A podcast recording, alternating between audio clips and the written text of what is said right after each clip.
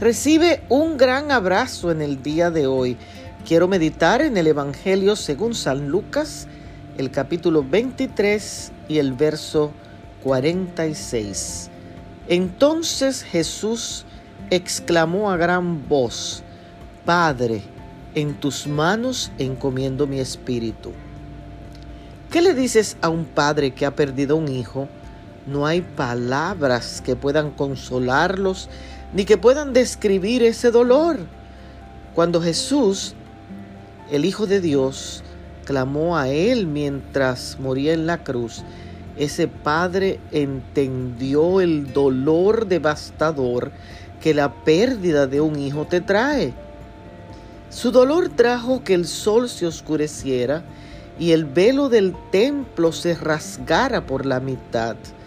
Dios fue padre cuando Jesús nació. Nació de una virgen. Fue padre cuando colgaron a su hijo de una cruz. Y hoy es padre de un hijo que resucitó y habita con él en el cielo. Qué esperanza gloriosa para un padre que ha perdido un hijo, de que podrá verlo vivir de nuevo. Así que si hoy eres un padre que sobrevives la muerte de un hijo, recuerda que Dios entiende tu dolor y te devolverá ese hijo de muerte a vida. Bendiciones.